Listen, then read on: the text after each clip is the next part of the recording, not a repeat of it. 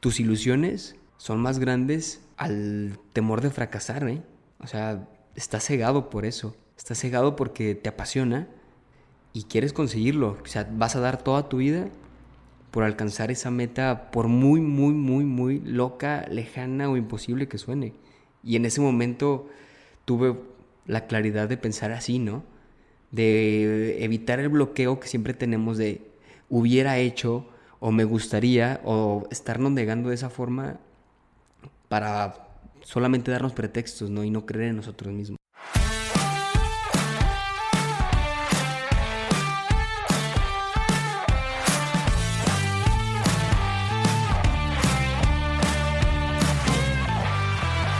Hola a todos, ¿cómo están? Estás escuchando Imbatibles, el podcast que busca motivarte mediante las historias y experiencias de aquellos que revolucionan el deporte. Y con esto lo adoptes como un estilo de vida. A decir verdad, este episodio me dejó reflexionando un poco y encantado por la forma en la que piensa nuestro invitado a tan corta edad proponerse esos retos, esas metas y no tener tanto miedo, no pensar en el fracaso, no pensar en que se va a fallar, simplemente que su ilusión es mucho más grande del propio miedo. Y esto fue lo que me dejó reflexionando mucho, principalmente porque solamente nosotros somos los que nos podemos superar, podemos romper esas barreras, podemos romper ese miedo. Los dejo con esta conversación. Yo soy Ariel Contreras y esto es Imbatibles.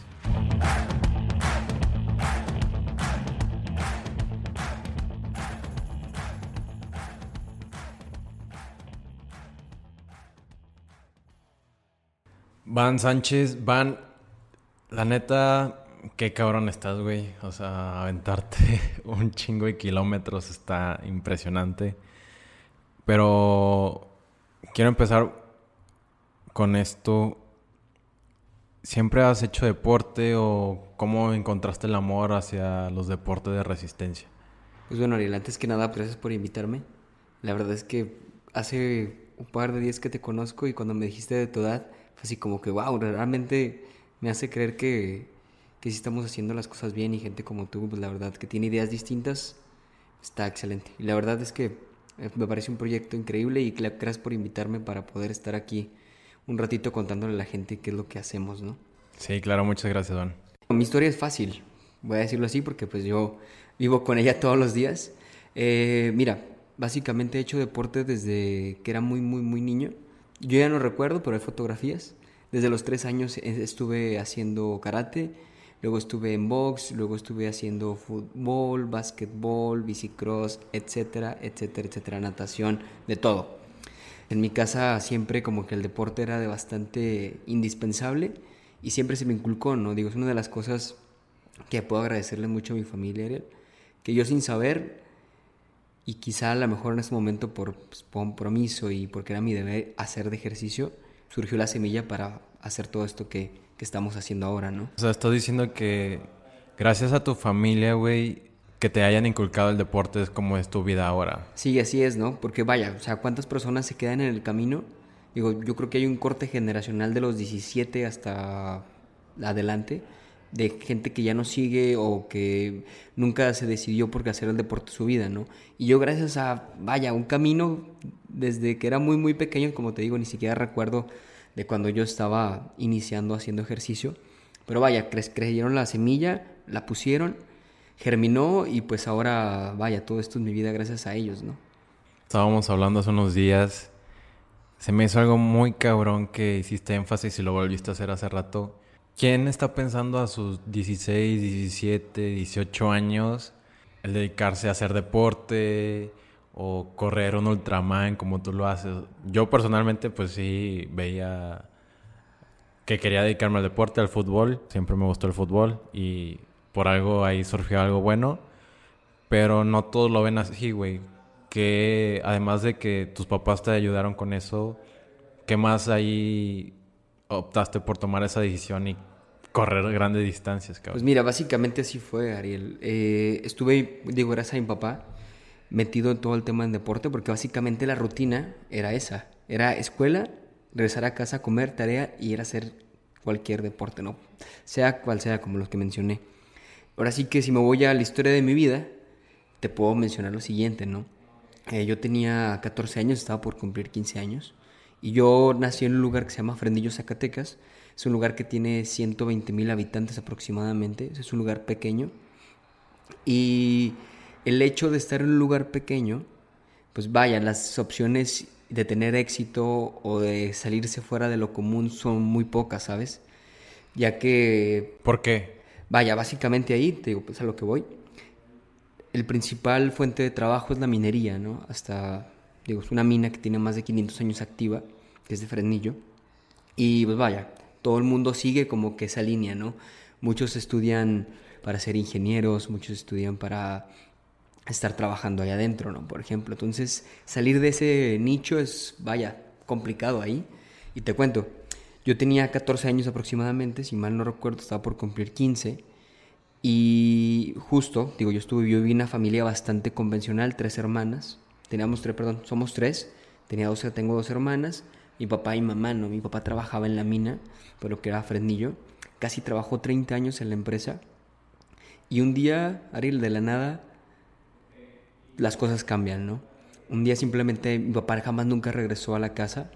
Mi papá fallece en un accidente de trabajo.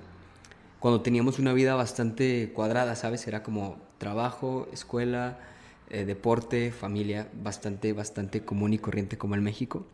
Y vaya, imagínate, van de 15 años casi, eh, acostumbrado a tener una vida común, por decirle así, y de repente, ¡pam!, corte generacional, ¿no? ¿Por qué? Mi papá para mí fue una persona muy importante porque siempre estuvo detrás de mí, ¿sabes? Siempre me inculcaron estar metido en el deporte, aunque fuera mala, porque yo sigo, sigo creyendo que soy una persona muy común y que soy malo, pero me apasiona y soy cabeza dura.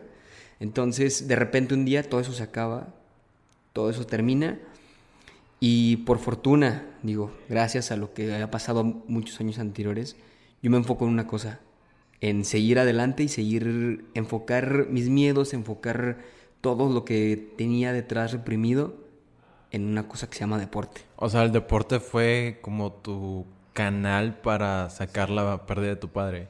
Sí, así es, ¿no? Mira, una pequeña anécdota rápida. El día del... Para que te des una idea más o menos.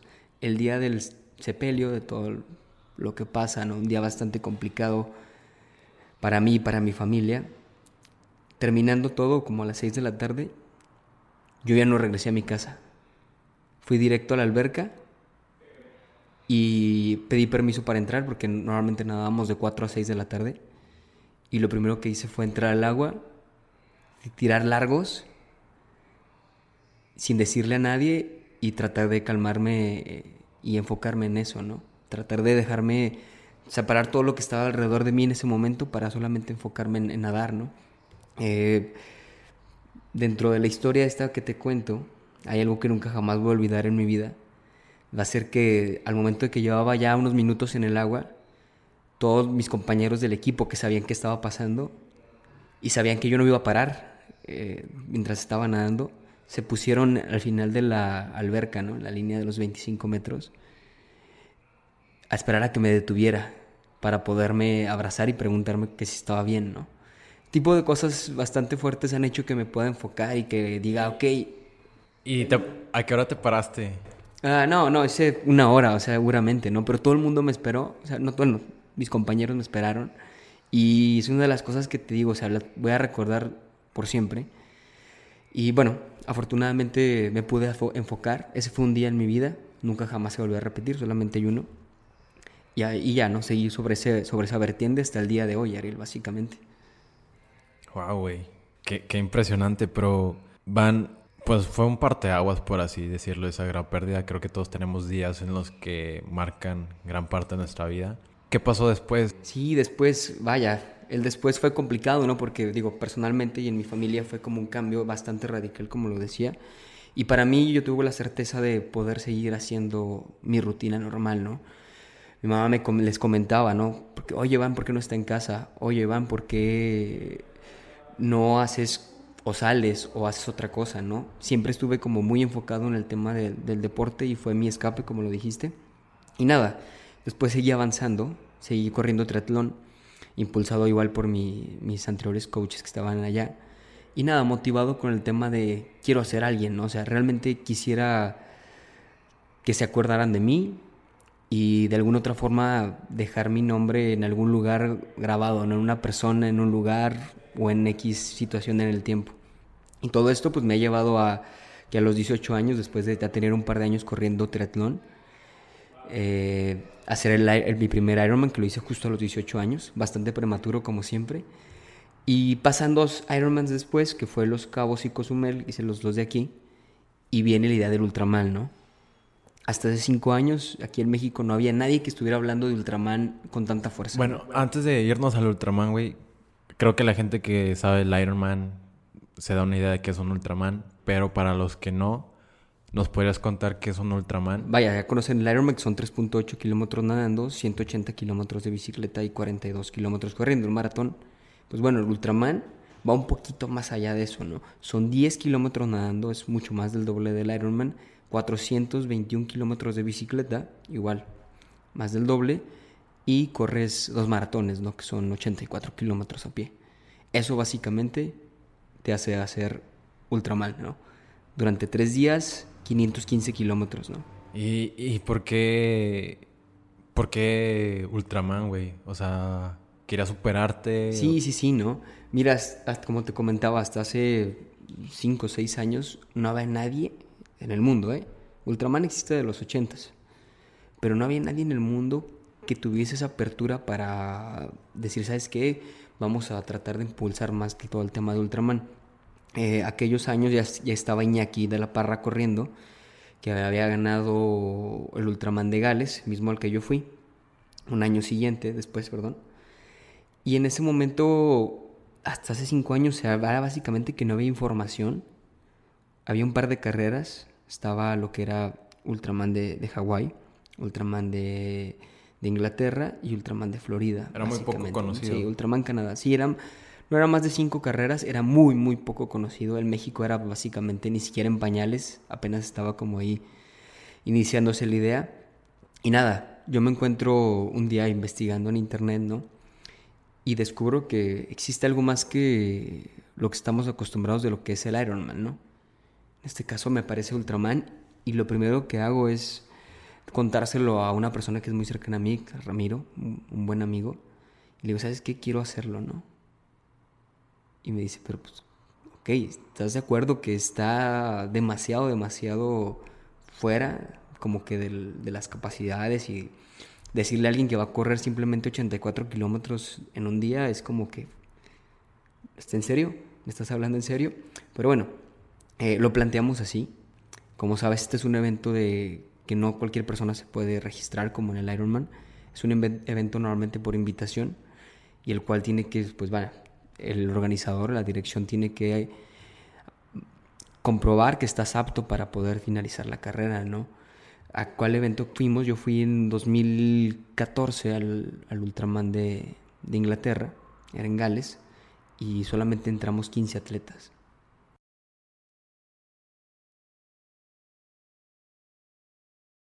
Sí, sí, sí, o sea, lejos de que sea selecto, uno, como te comento, en esos años ya teníamos Facebook, ya teníamos bastante internet, pero era sumamente extraño que las personas que manejaban Ultraman o las carreras de Ultraman no les interesaba porque se dieran a conocer o vender las entradas y eso, ¿me entiendes? Era básicamente, no había página de internet, no había nada, yo tenía un correo del director del evento, era escribirles y pues vaya, era como que el proceso bastante arcaico, bastante oscuro de poder hacer algo diferente, ¿no? Que era eso, ¿no? En este momento Ultraman, ¿no? Y vaya, hasta el día de hoy las cosas han ido cambiando, apenas avanzando un poco a poco, pero sí, es verdad que Ultraman en hace cinco o seis años era básicamente a nadie se le ocurría por la, por la cabeza que no había la información ni las herramientas necesarias ni de siquiera de entrenadores, ni siquiera las plataformas para poderte registrar, ¿no? Y todo hacía, vaya, lo hacía como bastante, bastante complicado ponerse a plantear una carrera de ese tipo. Van, y luego, ¿cómo te fue en esa primera carrera, güey? Pues bueno, bastante complicado, ¿te imaginas? Eh, Co- ¿Cómo, antes de eso, cómo te preparaste, cabrón? O sea, si no, no había mucho de dónde sacar. Eh, En esos, en esos años atrás, eh, vas, como lo dije, o sea, no había con quién jalarnos, o sea, no había quien decirle, oye, ¿qué hago? O ¿qué me recomiendas hacer? O, ¿va? Entonces, eh, justo yo contacto a Iñaki de la, Iñaki de la Parra. Iñaki me dice, va, nos vemos en la Ciudad de México. Me dice, Van, ¿sabes qué? Te recomiendo esto. Así, también él con la poca mucha experiencia que teníamos en ese momento. Y sacamos las cosas, ¿no? En este caso, Vaya, ¿qué te puedo decir? Es muy complicado porque tienes que formar un equipo de soporte. Tienes que planear todo, tienes que viajar con dos bicicletas, un sinfín de cosas que en el Ironman, vaya, las tienes a la mano, ¿no? Pero acá es totalmente autosuficiencia, ¿no? Y poder hacerte cargo de eso cuando no tienes experiencia es muy complicado y es donde el verdadero reto aparece, ¿no? En la carrera. Y también cuando eres niño, güey, 18 años, ¿no? Sí, sí, sí. Bueno, te estás planteando, voy a decirlo niño entre comillas, pero te voy a ser honesto, Ariel. O sea, en ese momento tus ilusiones son más grandes al temor de fracasar, ¿eh? O sea, estás cegado por eso. Estás cegado porque te apasiona y quieres conseguirlo. O sea, vas a dar toda tu vida por alcanzar esa meta, por muy, muy, muy, muy loca, lejana o imposible que suene. Y en ese momento tuve la claridad de pensar así, ¿no? De evitar el bloqueo que siempre tenemos de hubiera hecho o me gustaría o estarnos negando de esa forma para solamente darnos pretextos, ¿no? Y no creer en nosotros Wow, mismos. qué, qué mentalidad, Van. Para una carrera poco conocida, muchos kilómetros, 18 años y tener esa mentalidad. Qué bueno que estaba cegado, porque incluso si te pones a pensar en eso, creo que otro, otra cosa hubiera salido antes de empezar la carrera, ¿no? Y ya llegando el día de la carrera, ¿cómo te, cómo te sentías? ¿Qué, qué pasaba por tu mente? Pues imagínate, Ariel, estábamos en, en Gales, en un lago que se llamaba Bala, y bastante, bastante oscuro, imagínate. Imagínate esta, estas cosas que les voy a contar a toda la gente que nos está escuchando. Un día donde está a 8 grados, temperatura ambiente, el lago, que es un lago, vaya, enorme, de 5 kilómetros, un lago gigante, por decirlo así, donde la temperatura estaba sobre 12 grados, temperatura del agua, lluvia y un viento que decías, ¿qué estoy haciendo aquí junto con estos 14 personas, no? Personas de todo el mundo. Y pues nada, una, Junto con estos locos. y yo aquí como que, ¿qué estoy haciendo con aquí, no?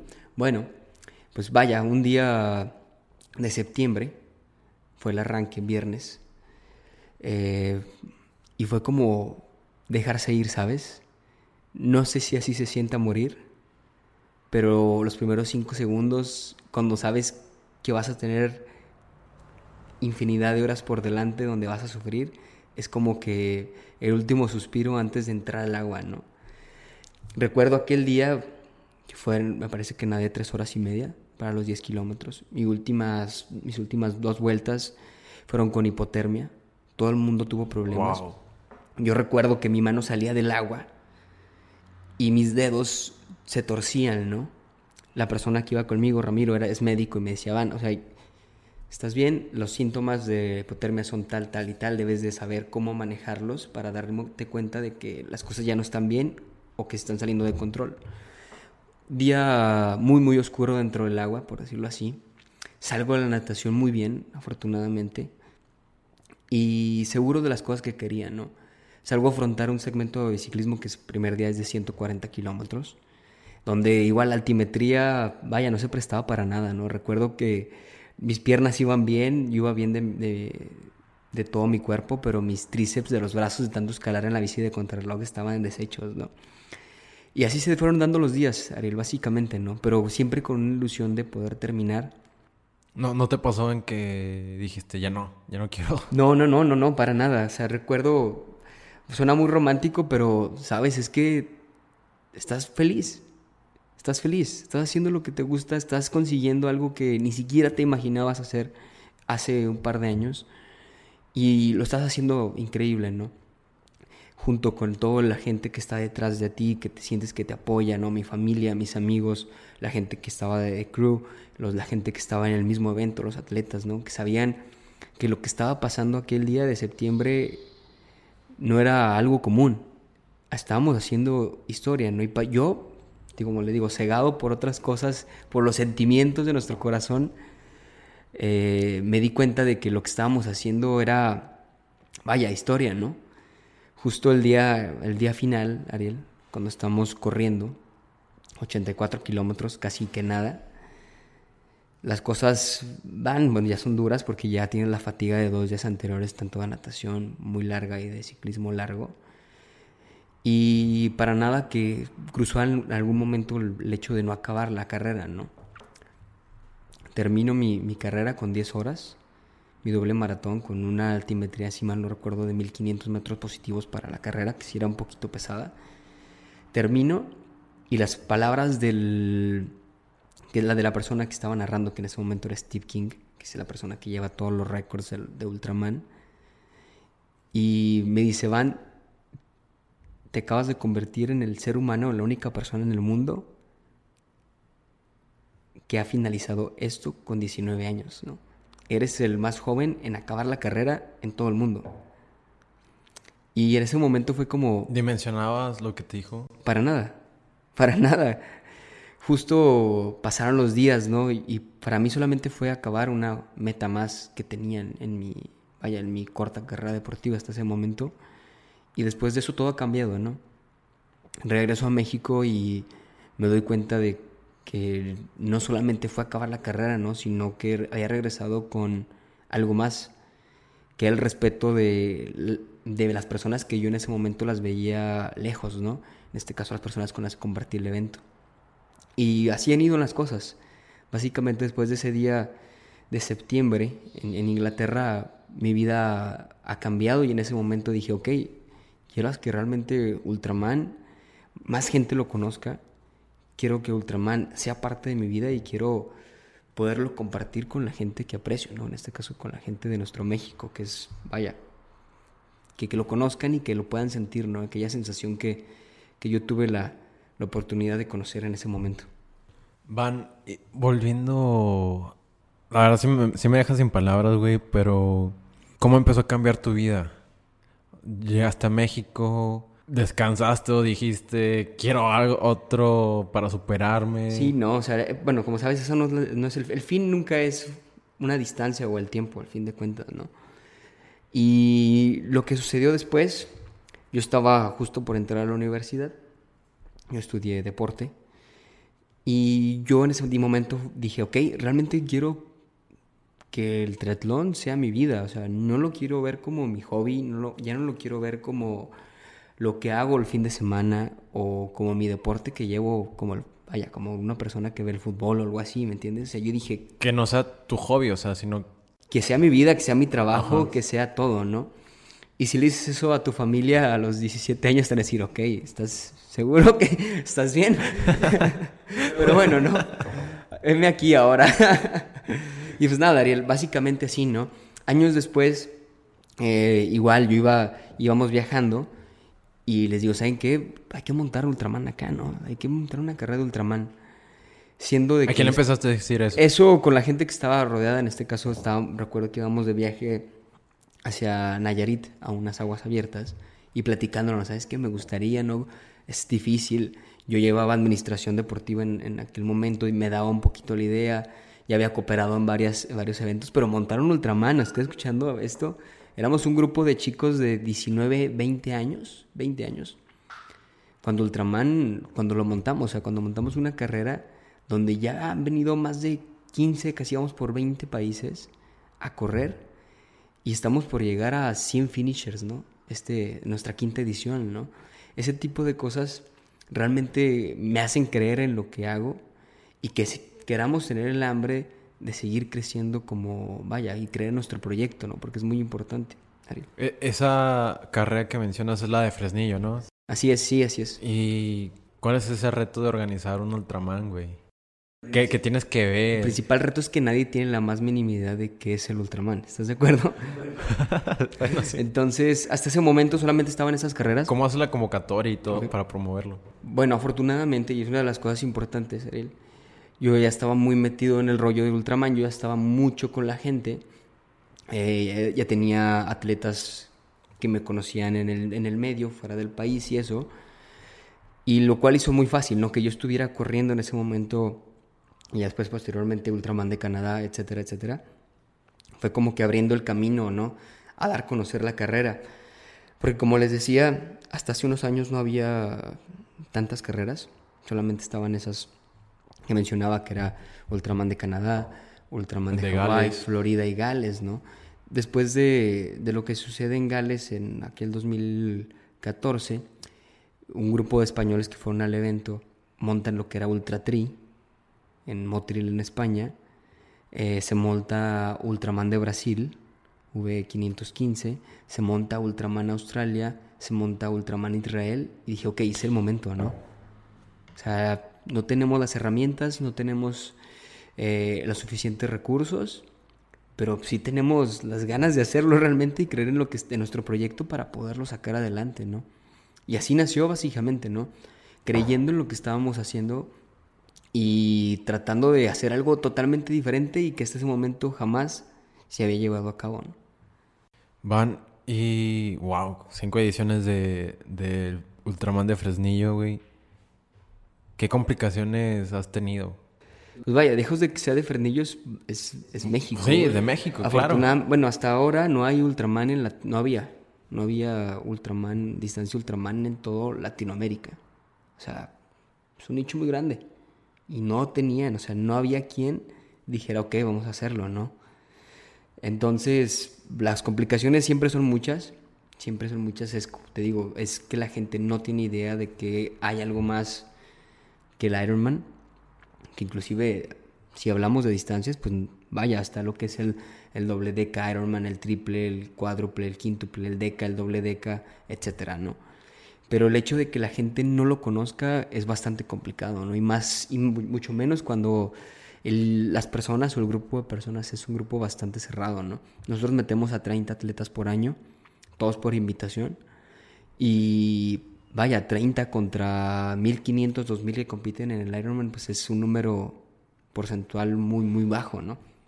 Las complicaciones pues, fueron esas, ¿no? Al principio era, vaya, posicionar algo que no existía en un mercado, vaya, que sí es amplio aquí en México, lo sabemos, posicionarlo y mostrarle a la gente eh, de que creyeran en, en lo que imaginaban, ¿no? Si tú le dices a alguien que vas a correr, no sé, 84 kilómetros o vas a nadar 10 kilómetros, pues si la gente hace ejercicio, ok, va a dimensionar, pero si no lo hacen, es el que problema. es Es, eterno. como que es, me está mintiendo o algo, ¿no?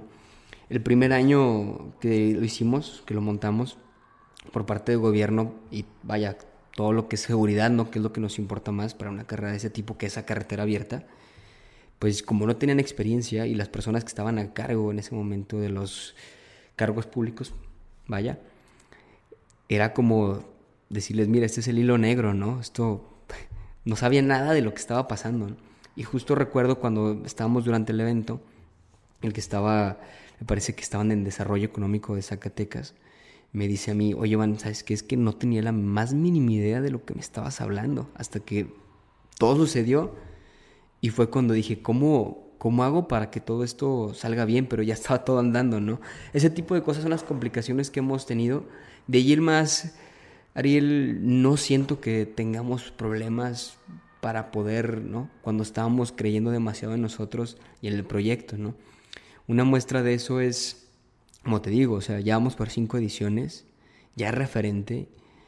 Este siguiente año lo se llenó completamente en 15 días. Vaya, qué carrera, muy pocas carreras se pueden dar el lujo de decir, ok, ya no tengo lugares en dos semanas, ¿me entiendes? Cuando tienes una lista toda de gente presionándote atrás para poder entrar, ¿no? Es una cosa maravillosa y, y más que nada porque recibimos, digo, a gente, como te he comentado, que de repente me marcan y así como que, ok, ¿qué te tengo que decir cuando vaya? eres una, tienes un currículum impresionante y quieres entrar a la carrera, ¿no? Digo, me ha permitido conocer también mucha gente, me ha permitido crecer, vaya, en lo que estudié, porque me forza bastante a, seguir emprendiendo, a seguir creyendo en lo que hacemos, ¿no? Y básicamente no te puedo decir que vamos a tener problemas, pero sí te aseguro que todo lo que hacemos lo hacemos con mucho cariño, con mucha pasión y sobre todo pues, con todas las ganas de que las cosas salgan excelentes como siempre. Sí, claro. De hecho, hablando de eso, me, mencionaste que ya no tienes lugares para la carrera. Y Germán Madrazo. no quería mencionarlo, pero para este momento Germán no, no lo iba a mencionar, pero justo ayer sucedió. Y fue como que, ok, vaya, es gente que cuenta historias, ¿no? Aquí no viene gente a correr o a hacer kilómetros. Acá única y exclusivamente vienes a contar una historia y a trascender, porque esa palabra, vaya, es muy importante que la entiendas, que los chicos de, del hoy, por decirlo así, se la graben, porque no venimos a trabajar exactamente a la vida o, por un papel o por cierta cosa, ¿no? Venimos aquí para trascender, para que nos recuerden o tener siquiera algo que contarle a nuestros hijos, ¿no? No perder nuestro tiempo soñando o pensando en el ayer o en el futuro, ¿no?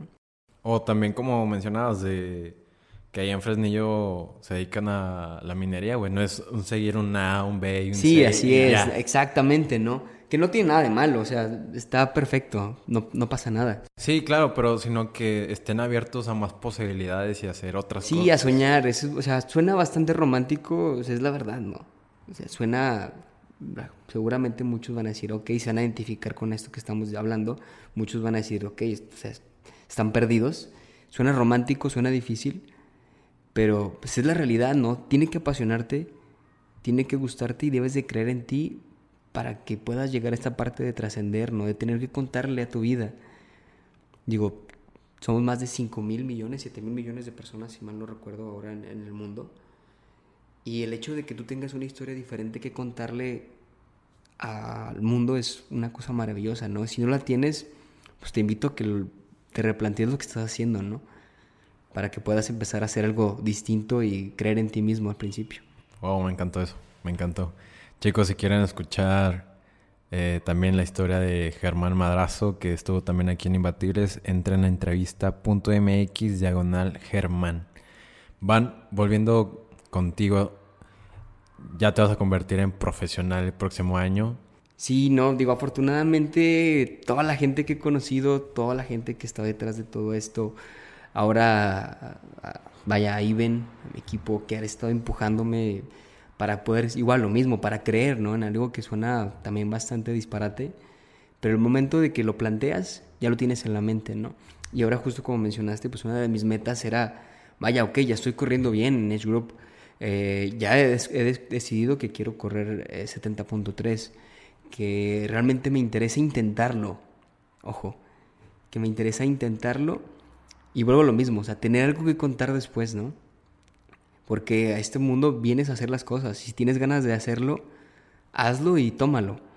Justo el año pasado estábamos como empezando a plantear como que, ok, ¿por qué no empiezo a enfocarme e intentar correr en profesional, no? Y al principio suena bastante bastante complicado, pero conforme vas avanzando y pues va ahí, va apareciendo, ¿no? Ahora es uno de los planes para el siguiente año, que yo pueda obtener mi aval para correr en profesional. Y vaya, siguiendo lo mismo de, no dejes que llegue el mañana sin que haga las cosas que estás deseando, ¿no? Sin que lleguen. Y afortunadamente, pues ahí vamos, Ariel, ¿no? Poco paso, un paso a la vez y seguros de lo que queremos, ¿no? Afortunadamente. Claro que sí, Iván. Oye, ¿y cómo se convierte alguien amateur en profesional? ¿Cómo lo hiciste tú? Buena pregunta. Pues bueno, no es que yo sea ah, tengas que seguir una regla básicamente, pero bueno, lo primero, el compromiso, ¿no? La disciplina que debes de tener para entender de que no hay, no hay nada que no pueda hacer el entrenamiento. Si tú tienes esas bases de, vaya, que se adquieren con el tiempo porque no vienen en bolsitas de 5 pesos para comprarla en el súper o en el, en Oxxo. Patrocínanos Oxxo. Pero no puedes ir a conseguir, no puedes algo que se consiga tan fácil, ¿no? Como, como el continuar adelante, la, lo que te decía, ¿no? De ser una persona humilde y entender las cosas que estás haciendo, ¿no? Yo creo que el tema de la disciplina en esto es muy importante y creer en lo que estás haciendo, ¿no? O sea, sí realmente creer que el entrenamiento te va a llevar a y estar comprometido y casado totalmente con el deporte, ¿no? Si me le preguntas eh, a cualquiera de los deportistas que consideramos que tienen éxito, seguro te van a decir que pues que la trabajo que el trabajo duro y no hay nada más, pues es la verdad, ¿no? ¿Cómo te conviertes? Pues rodeándote de gente que sabe que va a ser mejor de ti, que va a creer en ti, que te va a empujar para poder conseguir las cosas. Tú que tú creas en ti mismo y que puedas tener las metas claras, ¿no? Ya además, pues sabes, hemos hablado y seguramente ya lo, ya lo has hablado tú, pues de cómo vender, de cómo poderte darte a conocer, de cómo poder llegar con las personas, de cómo poder conectar tu historia con alguna marca para poder estar ahí, ¿no? Porque si bien hace unos minutos mencionábamos de que el deporte en México, bla, bla, bla, difícil y que trascender en México o llegar a ser alguien era bastante complicado, y lo primero que te dije, pues sí, o sea, no iba a negar que no, pero depende de ti si quieres seguir en el hoyo o quieres ir hacia adelante, ¿no? Y esa es, vaya, es la parte complicada porque eso ya depende de cada persona. Así que no te puedo decir que va a haber una regla para seguir y decir, ah, ok, yo voy a correr en profesional y el siguiente año pues voy a ser Juanito Pérez que va a llegar en, en primer lugar, ¿no? O sea, no hay regla para eso. La regla se forjó desde que iniciaste con tu vida y estabas de acuerdo que lo que quieres es estar ahí. Y ya, no hay nada más, eh, básicamente. Complicado, suena bastante fácil decirlo, pero en la práctica hay que tener la suficiente fuerza y vaya coraje para poder llevarlo, ¿no? Sí, sobre todo creo que mucha fuerza mental, mucho espíritu, güey, porque igual yo cuando era atleta, hay veces que los días no se te daban y llegas a tu casa y llorabas y al día siguiente todo se te dio y era lo, lo mejor de ti. Y, de hecho, ahorita que estaba hablando eso de llorar, me acordé mucho que estuvimos grabando antes que el deporte se puede convertir en, en algo glorioso pero otros días se te convierte, ¿cómo lo habías dicho tú? Sí, bueno, lo que estábamos haciendo, ¿no? Un par de días atrás, era que el deporte tiene la capacidad de hacerte sentir el número uno, de que eres indestructible, de que eres una persona muy fuerte y que nadie, vaya, que eres único en el mundo, pero un par de horas después o al día siguiente o un mes después de que consigues lo que quieres, pues te hace ser muy, muy honesto contigo mismo y humilde, ¿no? Con la vida. Vaya, así es el deporte, te lleva en momentos muy, muy alto y a la vez te hace caer por los suelos y te, tira, es verdad, eso sí es verdad. ya, ¿no? Pero hay que saber estar ahí, ¿no? Hay que ser perseverante, ¿no? Hace un par de días con Milo fue lo que una de las cosas que me dijo, ¿no? Dijo, ok, vamos a llegar ahí, pero ¿cuánto tiempo quieres estar ahí? O sea, ¿cuánto tiempo estás dispuesto a entregarle tu vida al deporte para poder mantenerte ahí, ¿no? Porque ahí es donde, vaya, donde las cosas pueden, pueden cambiar, ¿no? Porque solamente escuchamos la gente que ya está en el éxito, ¿no? O que ya ha conseguido el éxito. Son las historias que escuchamos diario. Pero nunca o muy pocas veces nos preguntamos, o más bien no nos interesamos en el back, en el que detrás de, del haber llegado a, a esa meta o haber ganado tal carrera o eso, ¿no? Solamente vemos las caras de las personas que... Cuando ya lo cuando lograron. lo lograron, exacto. Van, ¿y cómo te hizo reflexionar esa pregunta? O sea, ¿cuánto estás dispuesto a pagar para mantenerte ahí, güey? Pues vaya, no tenía nada que reflexionar porque simplemente... Ya sabía la respuesta. Porque ya sabía la respuesta, ¿no? O sea, mira Ariel, si ahora yo soy súper cabeza dura, así si tengo todas las herramientas, tengo todo mi, plan y puedo estar trabajando, si tú me mandas a correr así, si tú me mandas a correr 50 kilómetros a las 12 del mediodía con un sol terrible, yo los hago. Porque soy muy robótico, ¿sabes? soy un ser humano bastante común y corriente, pero soy una persona que le apasiona mucho, ¿no? Que le apasiona mucho ser cuadrado, eh, dentro de mí y porque es lo que me da calma, ¿no? Entonces, para mí, al final de cuentas, no es una paga, no el sacrificio. Para mí es la moneda que sí va a ser el intercambio para llegar a, pero como que tenga que perder algo yo en el camino, créeme que no lo veo de esa forma, ¿no? Al contrario, siento que la oportunidad de obtener la experiencia es lo más gratificante que obtienes, ¿no? Lejos de que vayas a tener que dar tu tiempo, lejos de que vayas a tener que dejar, vaya, a tu familia, etcétera, etcétera, ¿no? Si esa es la moneda de cambio, vaya, pues estamos esperando para hacer las cosas. Eso que dijiste, me recordó a los primeros episodios de Imbatibles. en especial una plática con Marcela Ríos que menciona que hacen falta mentes más grandes, güey. O sea, que nosotros de verdad pensemos y nos visualicemos que logramos todo, que el sacrificio es una es un barquito dentro de ese río que me va a llevar del punto A al punto B, al C y el punto D es donde ya conseguí eso. Y los invito a escuchar la, la plática con Marcela en entrevista.mx diagonal Marcela. Y van ya pasando a lo último del podcast. Eh, te quiero hacer estas, estas preguntas y quiero saber qué, me vas a responder. ¿Hay alguna película, libro, documental que haya cambiado tu manera de ver las cosas? Eh, bueno, ¿qué te puedo decir? Eh, si hablamos de películas, vaya, no. la, una de las mis películas favoritas, no sé si la recuerdan, obviamente todo el mundo la va a recordar acá, que no tiene nada que ver con deporte, pero bastante romántica también. Corazón Valiente de Mel Gibson, ¿no la recuerdas? Ah, o sea, vaya, ¿no? El hecho de atreverse a, ante las limitaciones y a ser menos numeroso, numeroso, ser menos fuerte, pero que la vida te ponga ciertos problemas y que los puedas llevar a cabo al fin de cuentas. Esa película, por ejemplo, para mí, que no tiene que ver nada de deporte, me motiva mucho. Pero, incluso son cosas esenciales que debe tener alguien en la vida la y pasión, el, coraje, etcétera, etcétera, ¿no? Ese tipo de cosas son las que rescato mucho de esa película que no tiene nada que ver con deporte. Pero pues bueno, ¿no? Siento que esa me jala mucho en ese aspecto, ¿no? Y justo hace un par de días que mencionábamos que se acababa de filmar Rocky 3 o algo así, no, no, hace, hace, varios 40, 30 años pero vaya, hay películas así que te hacen sentir, ok, tengo que en este momento que salir a correr ya porque mi corazón, vaya, mi corazón, mi pasión me lo está exigiendo, ¿no? No mis piernas, no mi mente, pero sí mis ganas de, hacer las cosas y poder, vaya, de poder llegar a un punto, ¿no? Chingón, qué increíble, Iván. ¿Qué atleta te inspira y por ah, qué? Bastante difícil, ¿no? Porque, digo, al fin de cuentas... Se vale decir todos. No, pues, híjole, pues aquí me lo voy a llevar largo. no, pues vaya, o sea, puedo reconocer capacidades físicas, puedo reconocer mentalidad. Si me dices a uno que admire por cierta cosa que haga, realmente es que no tengo ni uno, te va a ser muy honesto. Eh, creo mucho en las personas, eso sí, creo mucho en la humanidad. Me considero que soy hasta cierto punto un poco ciego en ese aspecto, porque me dejo llevar por, vaya, por mucho de los, del sentir.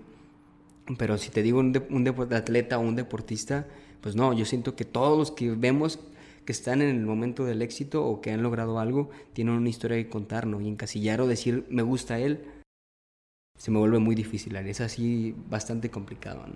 Muy bien, muy bien. ¿Cuál es el mejor consejo que te han dado? Ah, el mejor consejo, híjole, pues que me han dado tantos, he aprendido tanto de la gente. Pero vaya, el, mismo que te puedo dar, ¿no? Si crees o sueñas en algo, no esperes a mañana para decidir hacerlo o pensar en hacerlo, ¿no? Haz las cosas el momento que las deseas y haz que ese momento se vuelva realmente tuyo tómalo. No esperes al mañana para hacer las cosas, ¿no? Yo creo que es el mejor consejo que la vida, o sea, no que alguien me ha dado, sino que la vida desafortunadamente en algún momento me hizo aprender, ¿no? Si ante las adversidades, ve y toma las cosas, lucha por lo que sueñas y hazlo, ¿no? Básicamente. Wow. ¿Y el peor que te han dado? Ah, híjole, el peor consejo que me han dado, no, no tengo ninguno. De todo se aprende, de las cosas buenas y de las cosas malas. Muy bien, muy bien, muy bien. Se, se vale, se vale. ya para terminar, Van, ¿cuál es el mayor aprendizaje que te ha dado el deporte? El máximo que, además de este que me acabas de decir, ¿cuál otro tienes? Vaya, el mayor, igual que hace un par de días lo comentamos, definitivamente la resiliencia. Esa es la vida. O sea, la vida te va a poner trabas en todo. Te va a poner retos, te va a poner eh, paredes, te va a poner muros, te va a poner todo y tú debes de saber resolverlas, ¿no? Eso se lo hablo para cualquier persona, cualquier profesional de cualquier eh, cosa en el mundo, deportivo, no deportivo, etcétera. Pero básicamente eso es la vida, ¿no? Venimos a, a luchar por las cosas que queremos y a descubrir la fortaleza que tenemos nosotros mismos para poder solucionar las cosas que vamos a enfrentar, ¿no? No hay nada mejor que eso, ¿no? Y el deporte me lo enseñó, la vida me lo ha enseñado, sigo aprendiendo de eso mismo y lo entiendo. Créeme que entiendo esa palabra y la llevo, si pudiera tatuarme o, me gustaría tatuarme, y que seguramente sería una de esas cosas que, que tendría que decirle a la gente diario, ¿no? Lucha, lucha y aprende a salir adelante. No hay nada más. Muy bien. y ahora sí, para dejarte ir, ¿qué te preguntarías si fueras el host de este podcast? Híjole, buena pregunta. Eh... ¿Qué me preguntaría yo? No sé qué han dicho los demás, no recuerdo. ¿O se ha hecho esa pregunta? Sí, sí. A muy pocos. Acaba de meter hace poco. Ah, híjole, es como que es difícil, es difícil. Me agarras en curva, me habías dejado de tarea. Pero nada, seguramente preguntaría algo que nada que ver con el tema deportivo. Tú dale. No sé, igual tienes algún gusto que quisieras compartir con las personas extraño a lo que, a lo que normalmente haces podría ser esa, ¿no? Porque la gente es tan vasta que el mundo es bastante extraño muchas veces, ¿no? Interesante. ¿Y, cuál sería la respuesta a esa? Pues vaya, yo soy una persona aburrida. no es que me gusten las cosas interesantes y, o exóticas o, diferentes. yo me considero una persona que le apasiona mucho la música, que le gusta aprender de ella, una persona que le gusta mucho la comida, que le gustan los olores, los sabores, que disfruta mucho de, del tacto de las cosas, de vivir, ¿no? Básicamente. Yo me considero, lejos de que me guste algo en específico, sí me considero muy amante de la vida, en el buen sentido, porque no hay algo en este planeta que realmente sea tan malo para arruinarnos, ¿no? Básicamente, Ariel. Esa es mi respuesta más concreta. Soy, soy una persona muy aburrida, eso sí, a cualquier persona que conozca se lo puedo decir. Sí, ya me di cuenta. Sí, demasiado. Pero no, si, te digo, justo ayer que íbamos, eh, eh, íbamos justo al aeropuerto, recordé de que cuando tenía, fíjate, cuando tenía 15 años, algo, dato totalmente random de todo esto, pero cuando tenía 16, 17 años, porque igual todo el tema de la música, de cuando estás joven, pues te interesa y eso. Y llegó un momento en el que dije que me llamaba mucho el tema de la radio, ¿no? Y cuando mis compañeros me preguntaban qué música te gustaban, era como que, ah, no, pues me gustaba como que lo mismo que ellos, pero me daba vergüenza decir qué es lo que me gustaba, ¿no?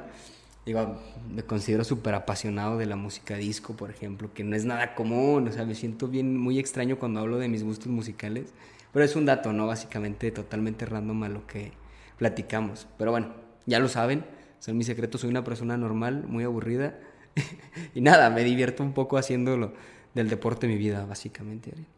Genial, Van. Ya terminamos. Muchas gracias por estar aquí en Imbatibles y nos podemos dar para largo, pero hay que terminarlo. Sí, así es, ¿no? Igual de historias nunca se nos acaban, pero así es la vida. Poder contar historias que la gente escuche y entienda que hay que creer en lo que deseamos. Y así va a ser.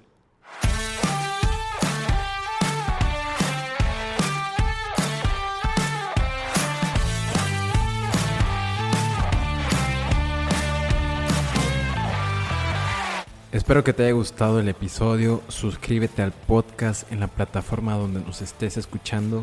Y si nos escuchas en Apple Podcast, deja tu reseña y califícanos con 5 estrellas.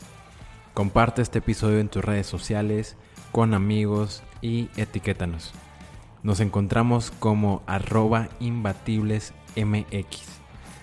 Les tengo un anuncio que hacerles y es que este es el último episodio del segundo bloque de Imbatibles. Eso quiere decir que ya no habrán episodios lo que queda del año.